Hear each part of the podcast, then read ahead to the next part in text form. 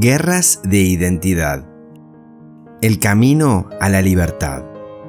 Por Adrián Evans. Sección 1. Los dos reinos. La identidad perdida. Capítulo 1. El árbol de Duracel.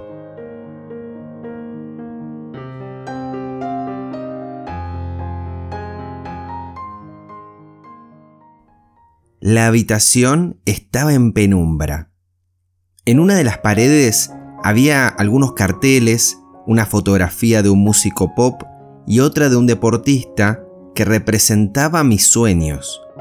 En la otra pared había un escritorio con algunos libros, pero la característica central de este escritorio era el equipo estereofónico. Pequeño, pero poderoso.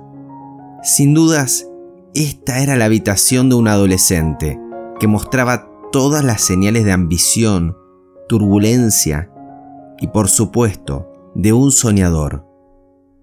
Una lucha inmensa rugía en mi corazón, una lucha de destino, el momento de la verdad. Nunca pensé que yo haría algo así, murmuré mientras miraba el piso. Mi autoconcepto estaba bajo ataque. Era tan intensa la lucha que busqué consuelo en los carteles de las paredes, los cuales me habían ayudado tantas veces a apartar mi mente de la cosecha que ahora estaba recogiendo. Me inundaba la desesperación y mi mente buscaba aferrarse a algún símbolo académico, atlético o elocuente que me ayudara a estabilizar mi alterado estado mental. Pero nada de eso ayudaba me agobiaba una sensación enfermiza y perdí todo sentido de ambición. Esta horrible sensación entró en lo más profundo de mi corazón, se robó sus tesoros y luego me quitó la esperanza. ¿Qué había sucedido? Le había hablado a mi madre de una manera que me había prometido jamás hacer. Esta fue la gota que rebalsó el vaso, que me hizo reconocer que yo no era la persona que quería ser. No me gustaba como era. Quería cambiar, pero había perdido la esperanza. La depresión es la maldición más grande que afecta a nuestra sociedad hoy día. La Organización Mundial de la Salud establece lo siguiente. La depresión es la causa principal de enfermedad y discapacidad a nivel mundial. Más de 300 personas viven hoy con depresión, un aumento de más de un 18% entre el 2005 y el 2015. Intentemos captar la enormidad de este problema con las siguientes estadísticas de 2011. Un millón de suicidios cada año. Una muerte cada 40 segundos o 3.000 diarios. Por cada individuo que se quita la vida, al menos 20 lo intentan. Eso es 60.000 casos diarios. Mundialmente la tasa de suicidios ha aumentado un 60% en las últimas 5 décadas, mayormente en naciones industrializadas. 60% de los suicidios ocurren en Asia China, India y Japón cuentan aproximadamente con el 40% de los suicidios según la Organización Mundial de la Salud. ¿Qué está pasando? ¿Qué tanto tienen de deprimente la vida que millones de personas están escogiendo morir en vez de enfrentarse a un nuevo día? En su libro, El juego mental, Philip Day ofrece esta declaración reveladora. En tiempos pasados, los miembros de familia responsables se reunían alrededor del familiar deprimido y le ofrecían confianza y atención para discutir a fondo las cosas. Hoy, con la unidad familiar fracturada, la denigración de la religión y la separación de muchas familias la una de la otra, con el paso apresurado de la vida en el siglo XXI, el psicoanálisis se ha encargado de la tarea de aconsejar, tarea de la cual se solían encargar familiares responsables o el ministro del barrio. Creo firmemente que esto ha causado un efecto perjudicial en nuestra sociedad. Philip Day enumera tres factores. 1. El rompimiento de la unidad familiar. 2. La denigración de la religión. 3. La separación de muchas familias una de otras con el paso apresurado de la vida en el siglo XXI. El factor esencial es el rompimiento de la unidad familiar. Comentando sobre este tema, David Van Biema dice lo siguiente. Una generación como ninguna otra ha llegado a la adultez. Una generación en la cual millones han sido marcados por una profunda y temprana tristeza. Se trata de los hijos del divorcio son solo la vanguardia de una falange aparentemente interminable. En su libro Hijos adultos del divorcio legal y emocional, Jim Conway describe con vívidos detalles el dolor y la pérdida soportados por miles que han sufrido los efectos de una familia fracturada, ya sea legal o emocionalmente. Uno de los atributos claves que él describe es la inseguridad y las preguntas constantes de ¿quién soy? y ¿soy digno de ser amado? Estas preguntas nos llevan a la fuente misma del dilema humano, el sentido de importancia o valor. Todos nos preguntamos, ¿hay alguien que se preocupa realmente por mí? ¿Valgo algo? ¿Cómo llegaron estas preguntas a implantarse en la psiquis humana? Para contestar estas preguntas, tenemos que regresar al principio, al Edén. De pronto, Eva estaba mirando el árbol prohibido. ¿Por qué Dios nos ha prohibido comer de este árbol? se preguntó.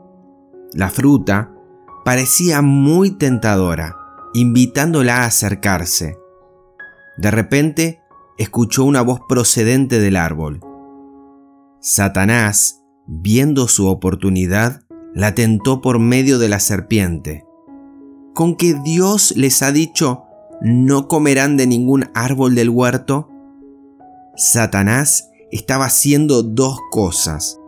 Estaba tentando a Eva a debatir y estaba colocando dudas en su mente sobre la veracidad de la palabra de Dios. En el campo del debate y la lógica, Eva no era rival para Satanás. Añádase a esto las armas poco familiares de engaño y oscuridad, y el duelo sería devastadoramente corto si Eva señalaba su disposición a participar al abrir la boca.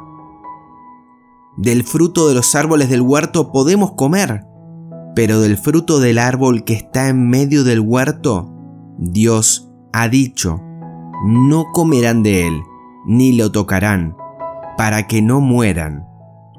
Eva aceptó el desafío y repitió las palabras que Dios había hablado, pero ahora tenía un problema grave. Su propia curiosidad, combinada con el desafío abierto de Satanás, la dejó sin preparación para la siguiente frase de Satanás que la sorprendió. Ciertamente no morirás. ¿Alguna vez has sostenido una conversación con alguien en el contexto de un debate amigable y te estabas sintiendo relativamente en control de la situación hasta que tu oponente dijo algo, quién sabe de dónde, algo que nunca hubieras esperado, pero de repente detiene tu mente como un palo en la rueda. No es que la otra persona hubiera dicho algo demasiado profundo ni iluminador, sino que tú jamás esperabas que esa persona dijera eso. La posibilidad de que esa persona pronunciara tales palabras tan audaz y descaradamente nunca se te había ocurrido. Satanás, viendo que ya había inmovilizado su presa, le dio el golpe decisivo con devastadora precisión, diciendo, porque Dios sabe que el día que de él coman, se les abrirán los ojos y serán como Dios, sabiendo el bien y el mal. Estos versículos pueden ser parecidos a lo que sucede cuando pasamos por un pueblito rural. Si parpadeamos, no lo vemos. El concepto que Satanás le presentó a Eva contenía la semilla de la maldición que ahora atormentaba como una plaga a todos los hijos de Adán. La maldición de la lucha por el significado. Un concepto que parecía tan liberador proporcionó la sustancia misma de las cadenas que esclavizaban al alma humana en la miseria y la oscuridad. ¿Te parece un poquito exagerado? Quédate conmigo mientras desarrollamos este concepto de ciertamente no morirás y examinamos su fruto y cómo ha producido las molestas preguntas de ¿hay alguien que se preocupe por mí? Y soy digno de ser amado. Recuerdo que cuando yo tenía como 8 años de edad, mi hermana había recibido una muñeca en la Navidad. La muñeca lloraba y reía e incluso tomaba leche. Solo había que ponerle un par de baterías en la espalda y ésta comenzaba a andar. Le proporcionaba horas de entretenimiento a mi hermana. Yo anhelaba dársela al perro para que se la comiese, porque el llanto llegó a ser realmente fastidioso después de un tiempo. Pero lo pensé mejor porque no quería oír a mi hermana llorar por una hora. Ese bebé tenía vida simplemente poniéndole dos baterías en la espalda, precisamente como la idea que Satanás estaba tratando de comunicarle a Eva. Eva, no tienes que preocuparte de lo que otros digan. Tú tienes vida en ti misma. Puedes hacer lo que te plazca y no te va a pasar nada porque tienes vida en ti misma. Ciertamente no morirás, y mientras regreses aquí, a este árbol, para recargar tus baterías, vas a estar bien. Imagínate un bebé de 18 meses de edad diciéndole a sus padres, yo creo que ahora puedo arreglármela solo. Acabo de hablar con el duende del jardín del patio y Él dice que tengo poder dentro de mí que me mantendrá vivo y proveerá para todas mis necesidades. Así que, gracias por toda su ayuda y quizás nos veamos algún día. Esto es precisamente lo que le pasó a Adán y Eva en el paraíso. Este concepto de ciertamente no morirás había roto de golpe su sentido de total dependencia de su Padre Celestial. Atacaba el fundamento mismo de quienes eran como individuos. Confundió su sentido de identidad y por consiguiente les ocultó su valía como hijos de Dios. ¿Por qué no pudieron Adán y Eva simplemente reconocer su error y regresar a una posición de dependencia total de su Padre Celestial? Ojalá fuera así de simple, pero las consecuencias de adoptar incluso por un segundo el concepto de ciertamente no morirás porque tienes poder en ti mismo, tiene el efecto instantáneo de impedir que regreses a ese estado original de grata comunión con Dios. Hablaremos más sobre esto después, pero primero regresemos a aquel árbol fatal. Notemos la sugerencia de Satanás de que cuando ellos comieran de la fruta, de alguna forma sus ojos se abrirían a un estado de existencia más elevada. La inferencia aquí es no solo que uno tiene poder en sí mismo, sino también que el universo material contiene objetos poderosos. Y si los poseemos, estos nos pueden hacer aún más poderosos. En Génesis 3, del 4 al 5, Satanás estaba en campaña evangelística a gran escala para ganar conversos para su nuevo reino utópico. Ofreció un reino que prometía poder y satisfacción a todos los que lo adoptaran. Este reino estaba basado en dos principios fundamentales. Número uno, tienes vida en ti mismo que te hace totalmente independiente de cualquier benefactor o autoridad. Número 2. Nuestro ambiente contiene personas, objetos y cosas que si las poseemos o nos asociamos con ellas, pueden hacernos más poderosos, más iluminados y más completos en la vida. Por medio de este árbol del conocimiento, Satanás ofrecía una existencia impulsada por baterías, una vida sin ningún benefactor o autoridad externa.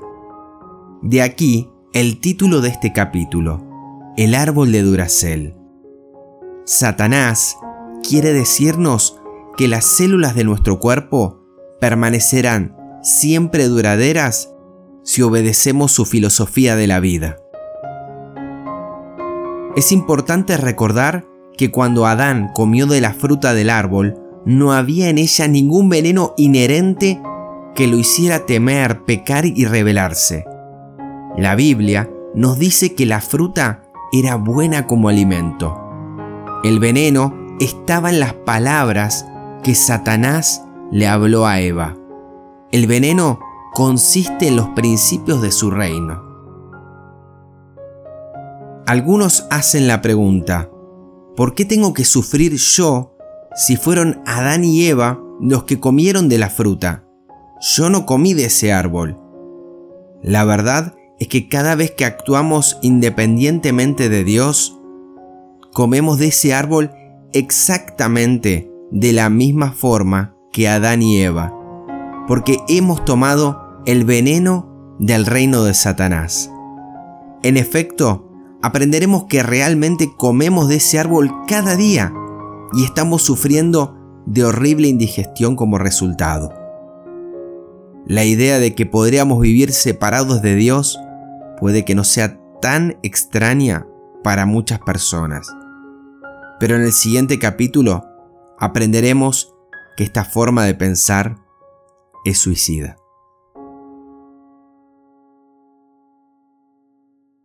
Hasta aquí compartimos contigo el audiolibro Guerras de Identidad de Adrian Evans.